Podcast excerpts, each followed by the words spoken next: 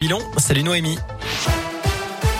Salut Cyril, salut à tous. À la une, sauver les fêtes de fin d'année, c'est l'objectif du gouvernement face à l'explosion des cas de Covid en France.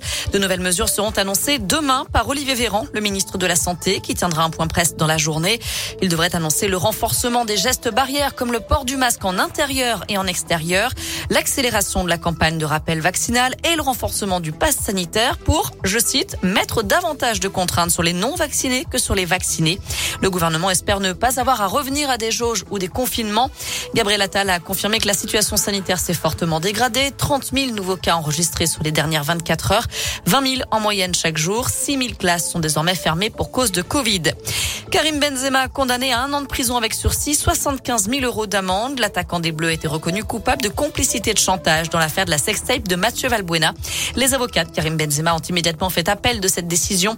Des peines allant de 18 mois avec sursis à 2 ans et demi de prison ferme ont été prononcées contre les quatre autres prévenus. Elle était le symbole de tout un quartier à Saint-Etienne. La tour plein ciel de Montréno a été abattue il y a dix ans jour pour jour, le 24 novembre 2011.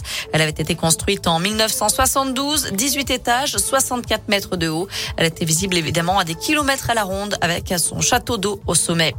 On reste dans la Loire avec une candidate à la présidentielle. La socialiste Anne Hidalgo est en déplacement à Saint-Etienne aujourd'hui avec une première rencontre sur le thème de la santé au travail. Elle devait aussi visiter les entreprises Webcam rue des Aciéries et À la. Il y aura également une réunion publique à 19h30 ce soir à la maison de quartier de Solor.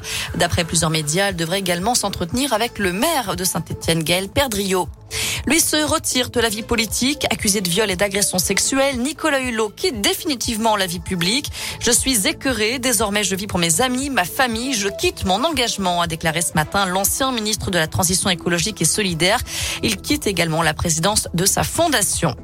En foot, la Ligue des Champions à suivre ce soir. Manchester City reçoit le PSG. Hier, Lille a pris la tête de son groupe en battant Salzbourg 1 à 0.